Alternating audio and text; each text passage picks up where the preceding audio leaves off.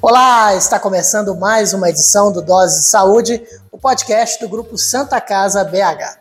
E neste episódio nós vamos falar sobre parto humanizado. A maternidade Hilda Brandão, da Santa Casa BH, é referência no atendimento a gestantes de alto risco de todo o estado de Minas Gerais. E para falar um pouco a respeito de parto humanizado, eu converso com a coordenadora da maternidade Hilda Brandão da Santa Casa BH, a enfermeira obstétrica Vanessa Paula Faria. Tudo bem, Vanessa? Tudo bem. É muito gratificante né, falar sobre esse tema, que ele é tão antigo, mas também tão é, presente na vida das mulheres, né? Então, é um tema que a gente tem que falar sempre, né? Para a gente poder fortalecer o protagonismo da mulher e da família. Vanessa, mesmo um pouquinho rouca, não podia deixar de vir, né, Vanessa? Não, não poderia. É um tema muito importante e eu preciso falar e nós precisamos conversar sobre isso, divulgar mais essa, essa parte da humanização do parto. Legal. Bom, e também conosco o médico obstetra da maternidade do Brandão, doutor Ivan Bonisson. Tudo bem, doutor? Tudo bem, olá. É um prazer estar aqui com você, Marcos, Vanessa, é, para a gente conversar sobre esse tema tão importante e que a gente possa discutir isso cada vez mais e vivenciar isso mais, inclusive na nossa maternidade. Bom, falar em maternidade, eu queria que vocês contassem um pouquinho as novidades da maternidade do Brandão. Eu sei que recentemente um projeto grande aconteceu lá, né, que é o CPN. Sim, né, o CPN ele foi inaugurado em 2019 né, com a pandemia a gente teve que dar uma pausa, até por causa né, dos isolamentos respiratórios. Em novembro né, de 2021, nós retornamos com o centro de parto normal e hoje ela é uma realidade na Santa Casa. Né, a Santa Casa, né, a maternidade da Santa Casa, ela conta com 30 leitos de alojamento conjunto, tem clínica obstétrica, é uma maternidade de alto risco, mas que nós estamos fortalecendo e favorecendo para todas as mulheres esse modelo né, do centro de parto normal, porque não tem nenhuma distinção. Né? É um trabalho onde a gente trabalha com equipe médica, enfermagem, psicologia, uma equipe multi, e todas as mulheres têm o direito de serem assistidas nesse, nesse local, que é o centro de parto normal, que são três suítes. Bacana. Bom, e você que está nos acompanhando aí pelo YouTube da Santa Casa BH, não deixe de se inscrever ativar o sininho das notificações para ficar muito bem informado e por dentro de todos os conteúdos que a gente produz aqui no Grupo Santa Casa BH. Tem muita informação e muita história emocionante para você. E você que está nos ouvindo aí por plataformas de áudio, né, como o Spotify, o Deezer, o Google Podcast, não deixe de conferir youtube.com Santa Casa BH. Bom, voltando aqui para o nosso bate-papo, eu queria saber de vocês qual é a importância do pré-natal para a gestação e para o parto? É, Marcos, eu acho que essa é uma pergunta interessante. Não tem como falar de humanização no atendimento à mulher, humanização do parto, sem pensar no pré-natal. É, o pré-natal ele é um momento de encontro, né, é, entre aquela família, é um momento de discutir essa entrada nesse novo ciclo de vida daquela família, daquela mulher. E é um momento também de se preocupar com estratificação de risco daquela mulher, de fazer um planejamento do parto, orientações acerca do parto, para a gente entender um pouquinho da importância disso é, e até das falhas né, que a gente encontra nesse processo. É, tem uns estudos da Fiocruz que mostram que, de 2021, se não me engano, que mostram que no início do pré-natal, quando as mulheres iniciam, 70% delas desejam parto normal e que no final desse processo isso cai para 50%. E lá na hora, mais ou menos 40, 35% delas têm o parto normal. Então, o pré-natal ele é a chave para a gente entender e para a gente problematizar e para a gente, inclusive, estimular né, o parto normal, a via de parto mais segura, é, incentivar o protagonismo da mulher, entender o que é esse protagonismo. Então, acho que o pré-natal é esse momento. É um né? fortalecimento, né? Sim. Então, se a gente começa a trabalhar desde o início da gestação, para que ela tenha um parto seguro, né? Um, e que ela tenha uma boa experiência de parto. E o pré-natal é fundamental para falar né, até mesmo de como será né, o desfecho dessa gestação. E além disso, preparar aquela mulher no parto prematuro, né, um bebê que ele tem algum tipo de malformação. Então, é o pré-natal que vai subsidiar esse processo e essa segurança para tanto para a mulher como para o bebê e para a família. Né? Sem contar a vinculação, né, que a mulher faz com a equipe de saúde, né? É, a gente sabe que nem toda gestação inicial vai evoluir para parto, né? Tem os abortos espontâneos que também trazem as grandes dificuldades, né, para aquela família que são muitas vezes invisibilizados na sociedade. Então ele é uma entrada mesmo para o sistema de saúde para a gente ver a saúde daquela mulher, daquela família de uma forma mais integral. E uh, qual é a importância do companheiro é, acompanhar também desde o início aí o pré-natal? O companheiro é fundamental, né? Eu falo que o, a pessoa que está com essa mulher vai ser quem que vai protegê-la, porque assim, é a pessoa que mais conhece essa mulher, né? É onde ela vai ser, ser o protagonismo, onde vai fortalecer. Então ele estando, né, ele ou ela, quem estiver junto com essa, com essa gestante, ela vai trilhar um caminho mais seguro, né? Quando a mulher ela tem uma, uma gestação muito sozinha, né, sem fortalecimento, a gente sabe que ela provavelmente vai ficar mais insegura e vai pedir até uma cesárea sem nenhum tipo de indicação. Então, assim, o pré-natal, o companheiro, ele é fundamental. O que, que você acha, Ivan? Sim, eu acho que, na verdade, a gente tem que entender que o pré-natal, ele não é da, da, mulher, né? Ele é daquela família, ele é daquele núcleo, né? É, e ele envolve todas as relações que aquela mulher tem na vida dela, né? É, seja relações de, é, de casal, né? Ou até mesmo às vezes é acompanhado por uma amiga, por uma vizinha, pela mãe, pela uma sogra. Solo, né? Exatamente. A gente vê isso, diversas conformações, né? Desses núcleos familiares. É, mas é um o pré-natal ele é feito por aquele grupo, por aquele núcleo de forma inteira, assim. Não tem como falar que ele é só da mulher, mesmo porque a vida de todo mundo ali muda. É uma rede, né? Se a gente for pensar, é uma, Sim. uma rede de apoio, né? Então, é, uma mulher engravida, a família toda engravida, né? Todo mundo faz planos. No início que você já descobre a gestação, você já está planejando né, mudanças na vida da, daquela mulher e de todo mundo que está ali junto com ela.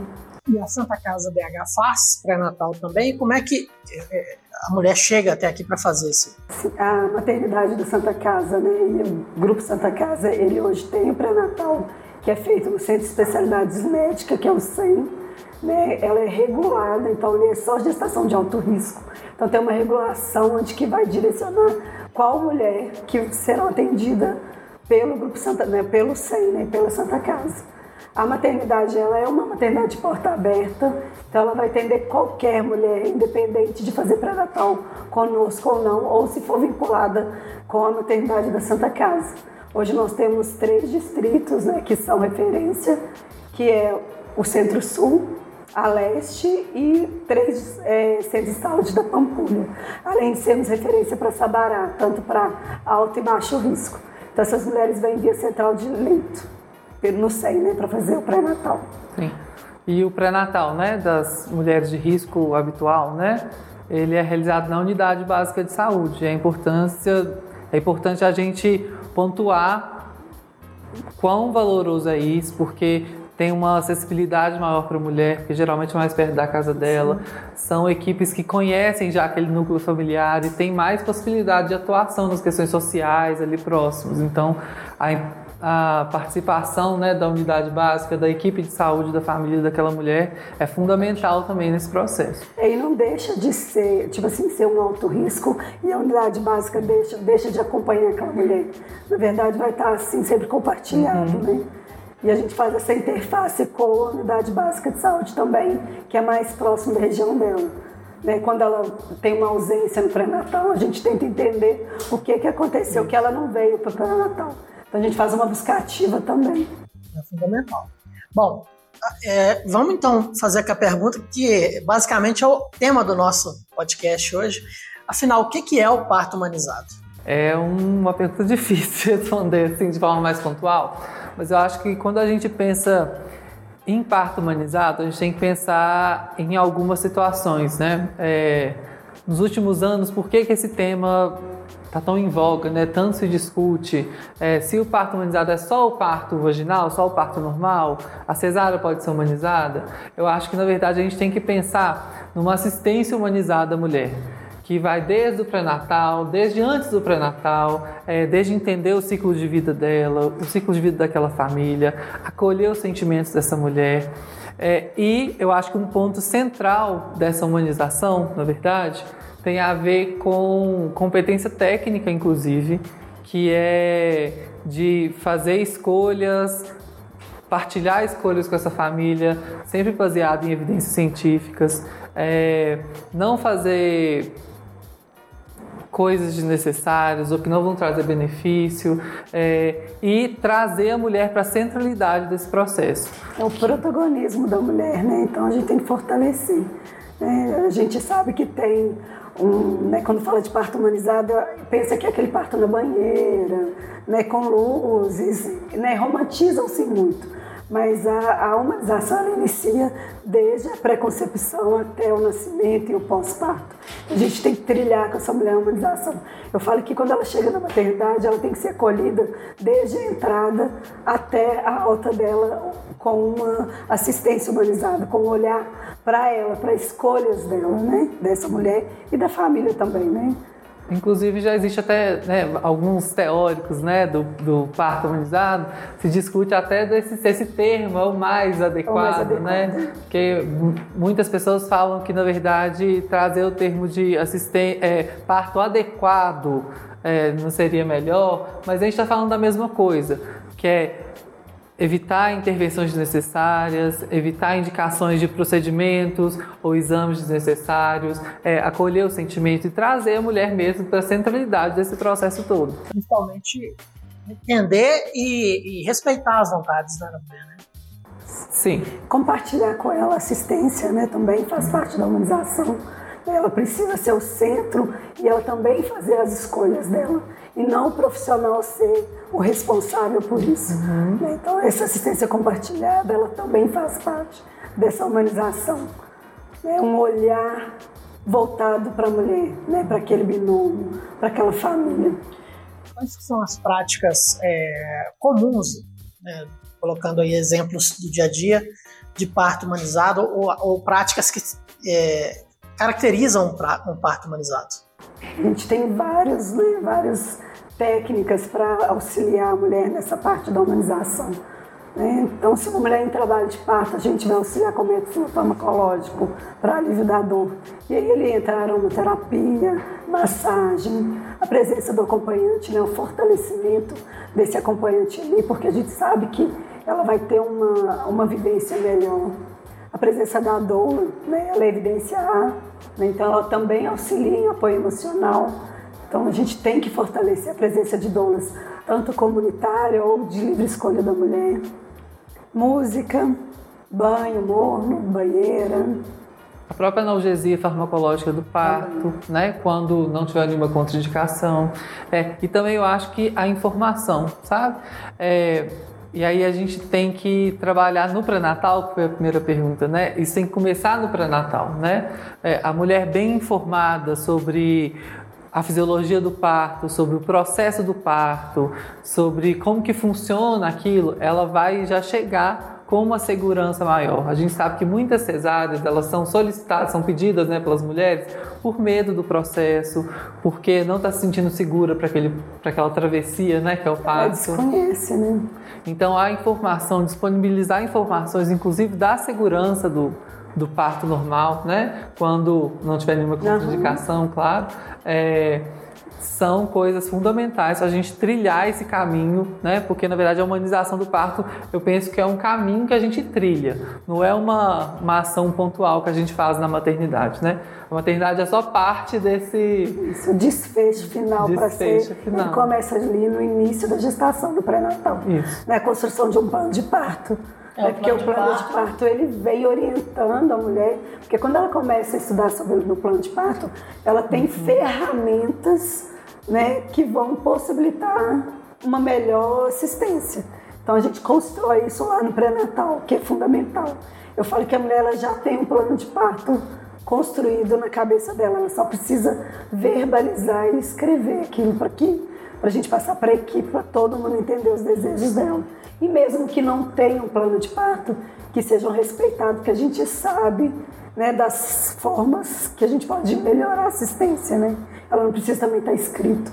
Isso tem que ser para todos os profissionais, né? Uhum. Uma fala mais é, calorosa, um acolhimento, um olhar, um toque, né? uma fala de, de incentivo. Então, assim, uhum. assim, a equipe tem que estar preparada para isso. Porque a mulher, ela sai, a gente fala que ela entra ali na partolândia dela, então ela, ela muda o humor, ela muda o jeito de conversar, às vezes até de ouvir. Então a gente tem que respeitar esse momento em todas as fases e sempre fortalecer que ela vai dar conta e que nós estamos ali para ajudar, igual a analgesia, né? A analgesia farmacológica ela vai entrar para isso. Quando a gente já usou todos os métodos possíveis e já não tem mais alívio, não tem que ser uma experiência positiva. O parto não tem que ser com dor, né? ele tem que ser uma experiência para a mulher e que ela também se sinta segura. A mulher que é mais, que sente mais segura dentro da maternidade, ela tem uma melhor experiência de parto. Geralmente, quando a parturiente chega aqui na Santa Casa, ela tem um, um plano de parto já no papel ou nem sempre? Nem sempre, né? É, ainda tem uma, uma deficiência no pré-natal da gente construir isso. A maternidade ela tem um plano de parto que fica no site da Santa Casa e a gente disponibiliza tanto no SEM como na portaria da Santa Casa, na maternidade. Então a mulher também pode, nesse momento, estar tá construindo esse documento. Mas é igual eu estou te falando, não precisa ter um plano de parto para que ela tenha uma assistência humanizada, uhum. respeitosa, né, individualizada. É porque, como você disse, ela já idealizou como é que vai ser esse momento. Uhum. É, e com relação ao centro de parto natural, ele veio para é, reforçar o protagonismo da mulher? Sim, né? A Santa Casa, a maternidade, ela tem, né, ela é centenária. A gente percebeu que nesse ambiente precisava mudar algum, né, o ambiente, porque o centro de parto normal ele é mais acolhedor, né, porque é individualizado, são suítes onde tem banheira, um banheiro exclusivo para mulher. E ele fortalece esse protagonismo, porque lá quem comanda né, tudo é a mulher, né, o desejo dela. Então ela tem livre acesso ao banho, à movimentação, uhum. uso de bola, respiração. Né? Tem uma enfermeira obstetra com ela o tempo todo, tem um médico obstetra que está ali junto com a equipe né, para fortalecer. Né? O, a humanização do parto ele não pode ser centralizado só num profissional, ele tem que ser compartilhado.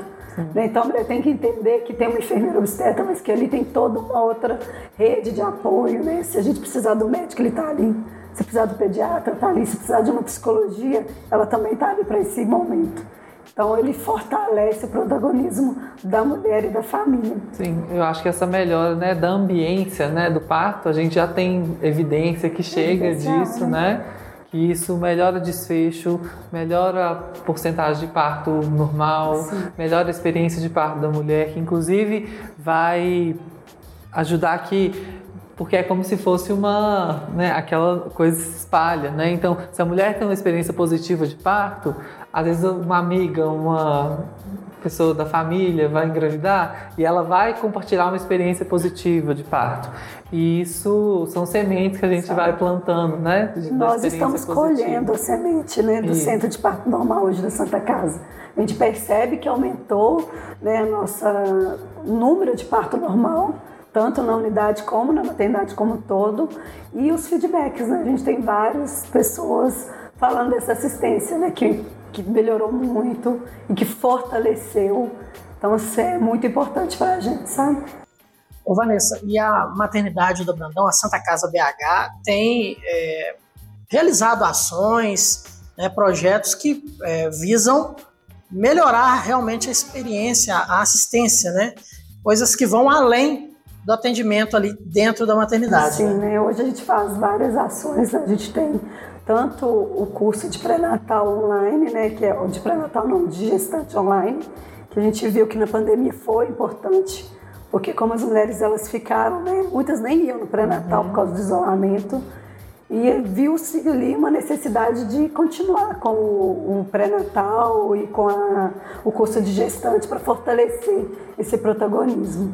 E hoje nós retornamos também com o curso presencial, ele, ele foi reformulado, ele é mais prático e a gente tem bom, bons retornos da, das pessoas que estão fazendo. A visita guiada também, ela veio para fortalecer nosso serviço, para as mulheres conhecerem, porque algumas gestantes nem sabiam que existia uma maternidade na Santa Casa, né? Porque é um prédio grande.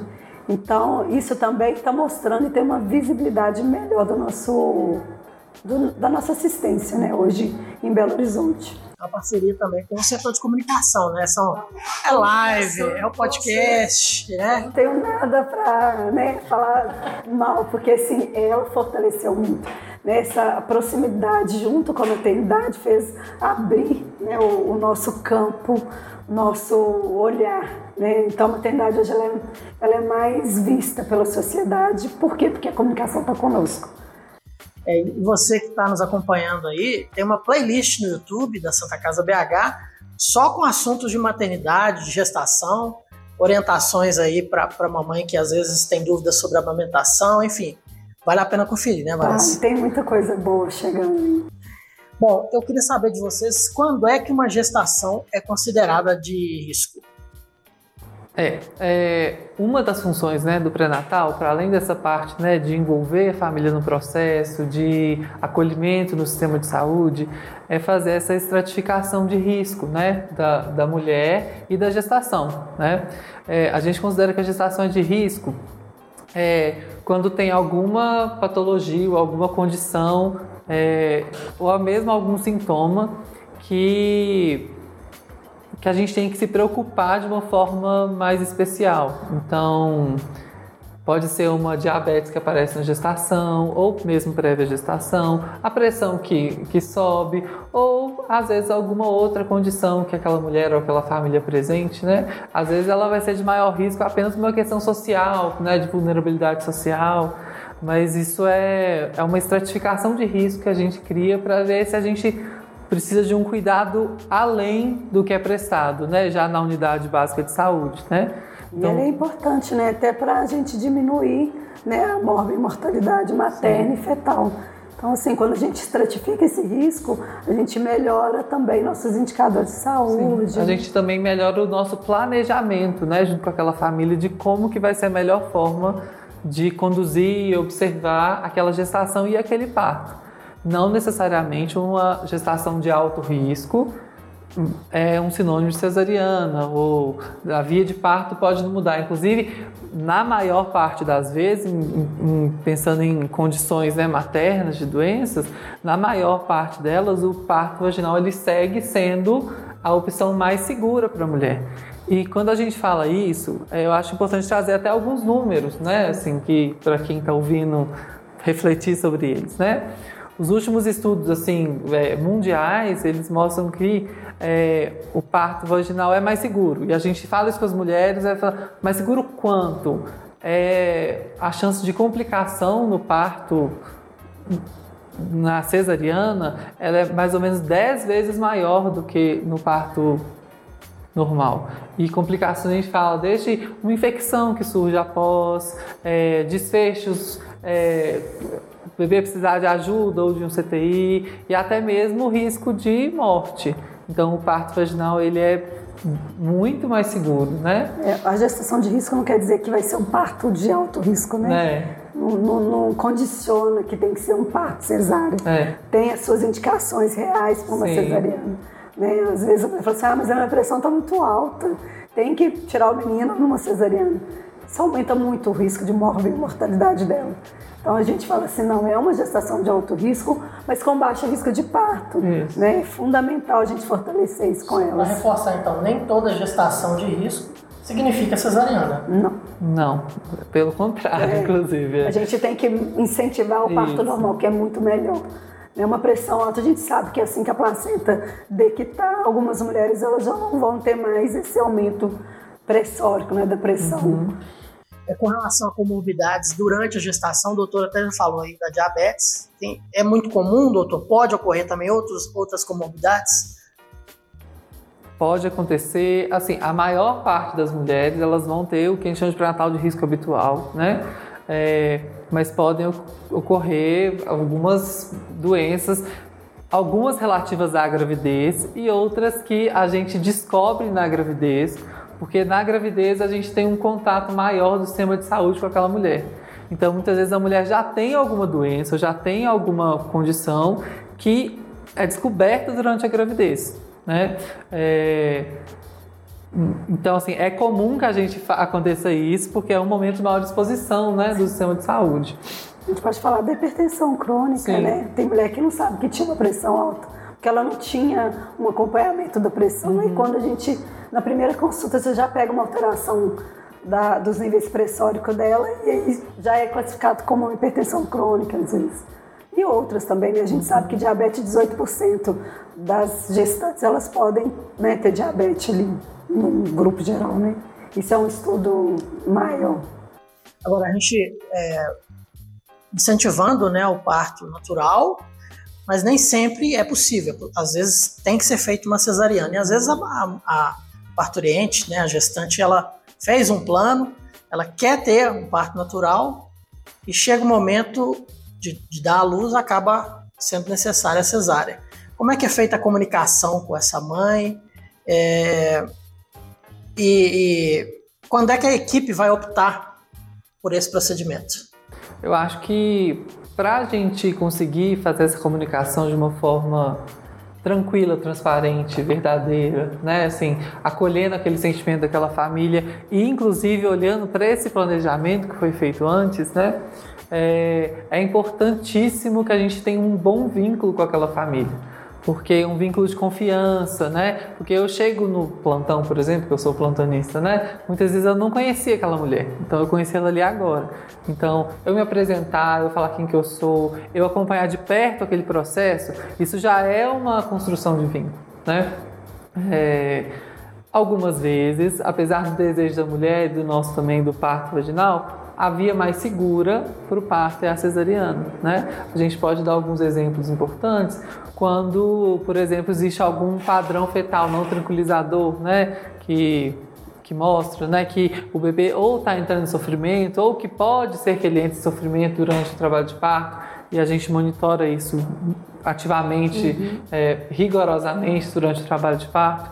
É, isso é uma causa. É, algumas causas, por exemplo, placenta prévia, é, ou se a mulher tem várias cesáreas anteriores, também pode aumentar o risco do parto vaginal. É, então, existem algumas condições que a gente discute isso com ela, explica para ela, mas às vezes a cesariana é a via de parto mais segura naquela situação. Mas, a princípio, é a menor parte dos casos. É, a Organização Mundial de Saúde, ela preconiza, né, assim, em termos mundiais, que de 10 a 15% dos partos deveriam ser cesarianos, né? E a gente vê isso no Brasil. É, o Brasil é o segundo país com a maior taxa de cesariana no mundo, né? Ele fica atrás só da República Dominicana.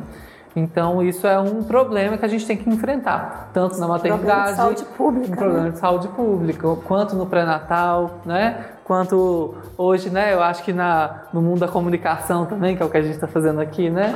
Que a gente tem que divulgar que isso é um problema, não é a cesárea não é a solução para todas as coisas, né? ela causa vários problemas também. E, e ela acaba indo para uma cesárea, como a gente falou no início, por medo, né? Uhum. Ela vai com medo da dor, né? com medo do, do que vai acontecer.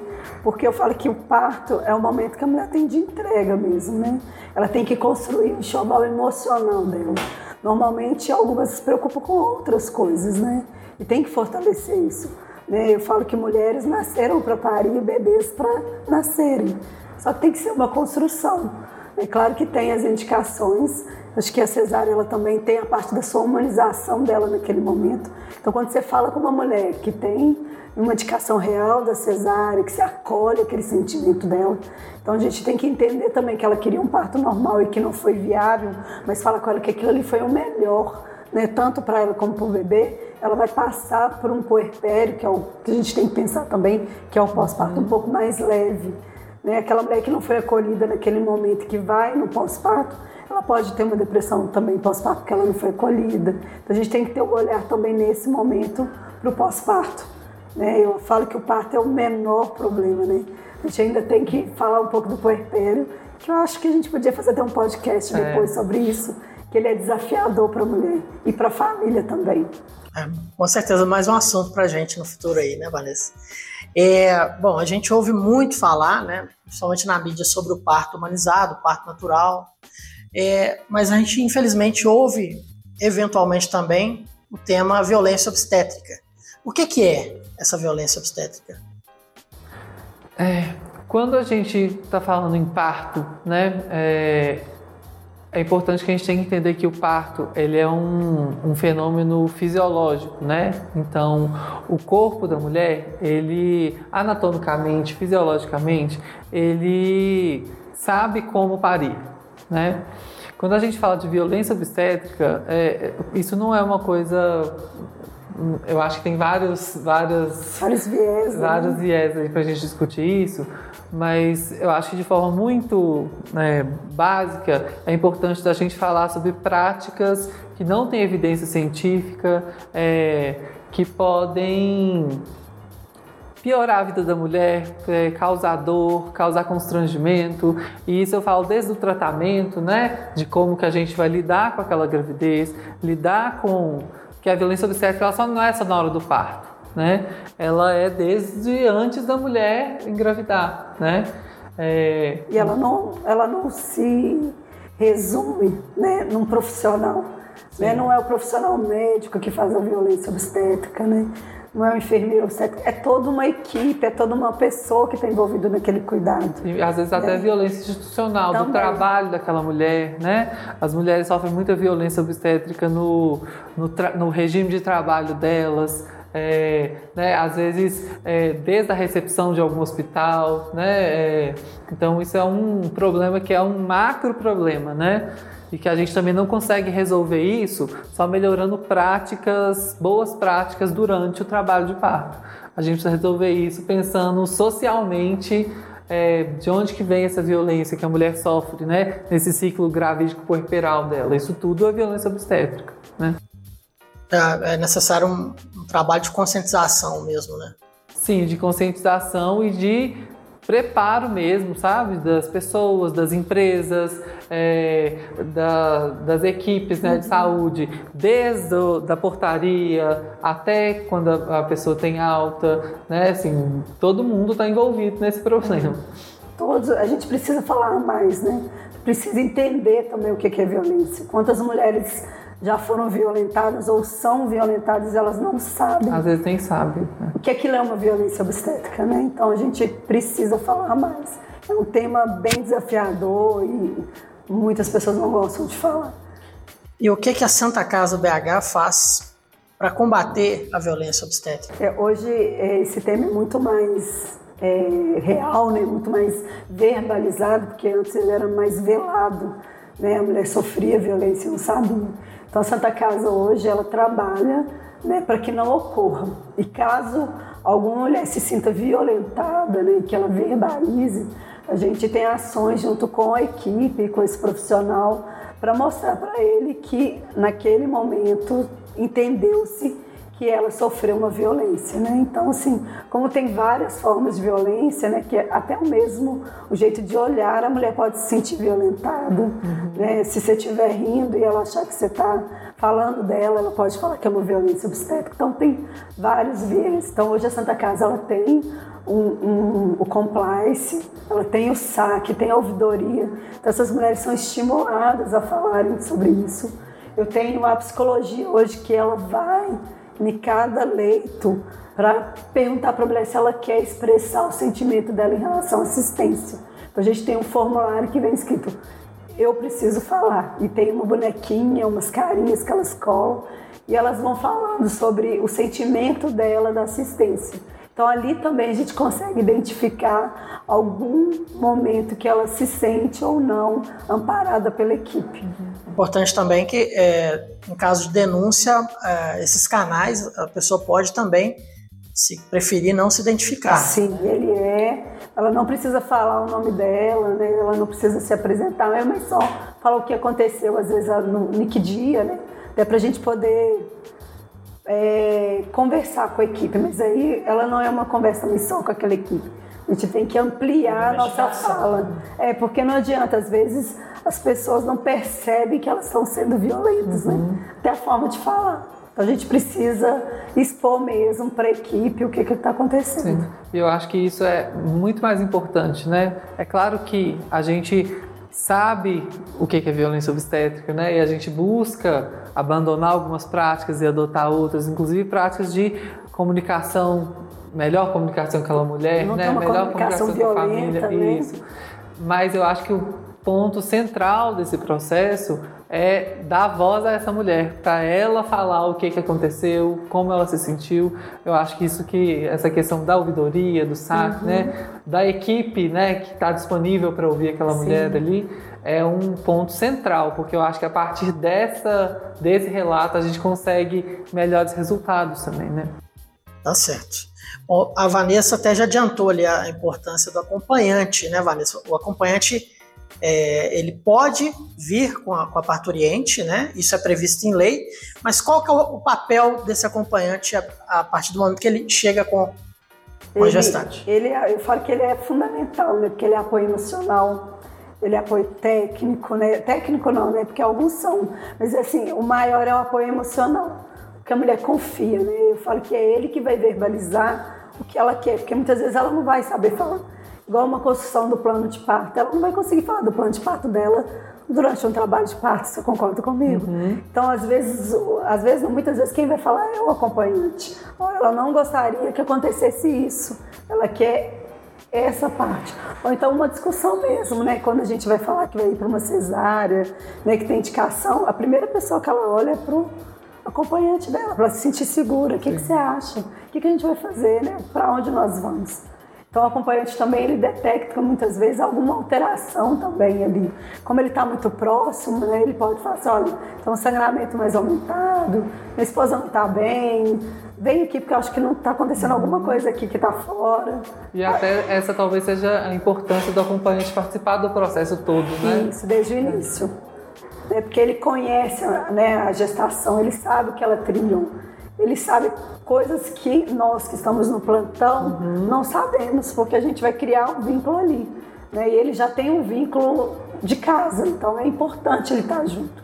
Né? A gente incentiva essa, é, a presença do acompanhante em todas as fases, né? em todos os momentos da maternidade ali.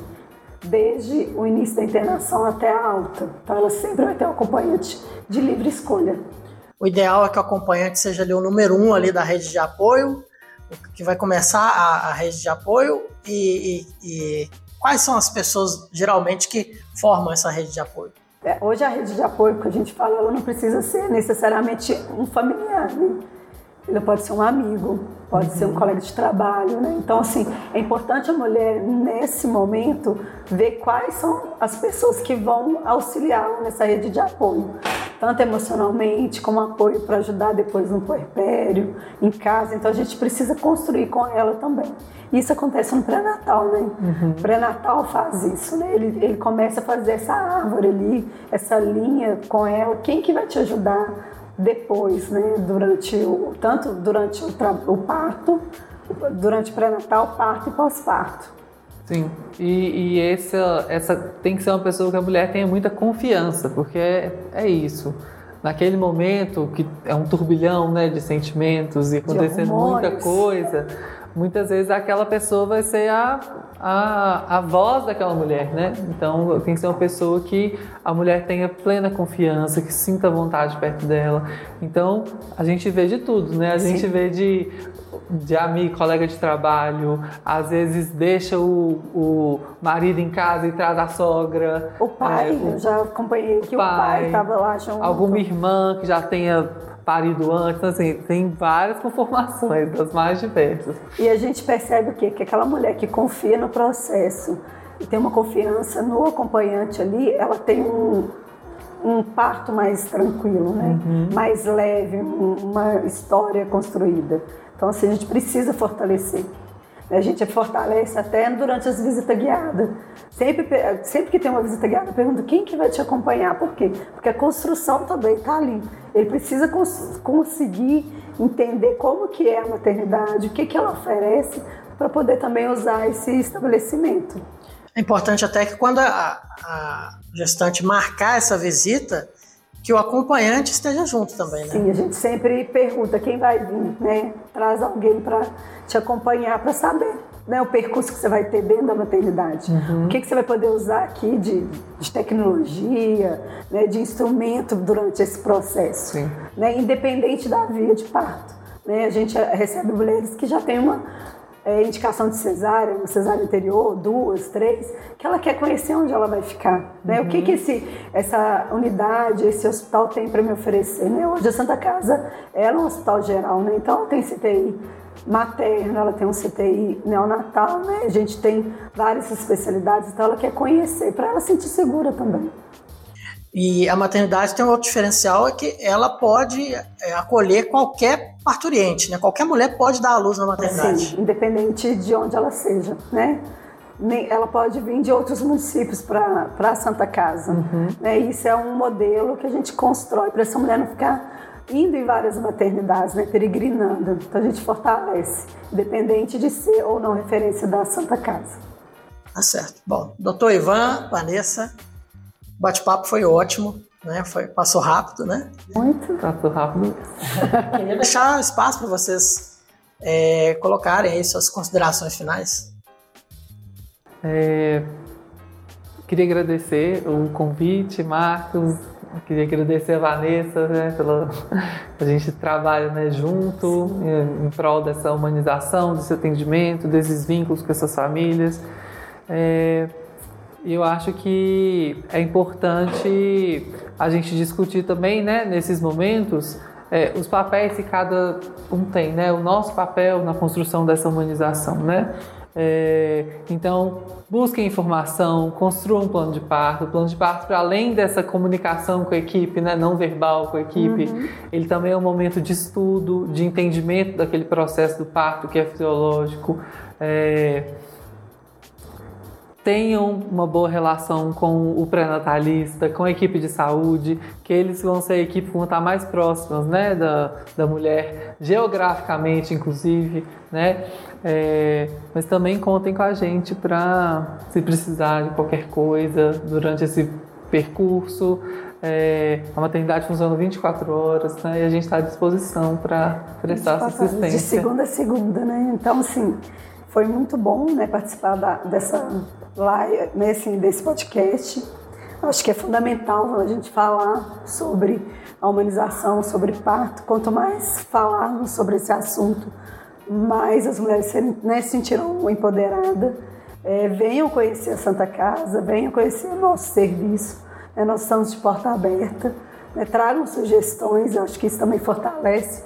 Né, a gente sempre pergunta para as mulheres o que, que temos para melhorar? O que, que você sentiu falta aqui? Por quê? Porque isso fortalece o nosso trabalho, né? mostra também como a nossa equipe mudou, né? ela está num, caminho é, de melhorar sempre mais. A gente está trabalhando para as mulheres, né? Eu não vou, é, eu falo que a nossa dedicação é para elas, né? Para eles. Então, tudo que a gente faz é para isso, a construção de uma humanização, de um respeito mútuo. Então é, é muito importante. Eu estou muito feliz de estar aqui falando sobre o que eu mais gosto de fazer, né? Que é o cuidar, que é o estar ao lado, é o fortalecimento dessa mulher, né? Olhar para elas e ver né, aquela família feliz né, com seu bebê, ou até mesmo uma mulher que não tem esse desfecho, mas que ela se sentiu acolhida no luto, né, que a gente sabe que também tem. A gente tem esse trabalho também, esse olhar com essas mulheres. Então venham conhecer, a gente tem muita coisa para apresentar aqui.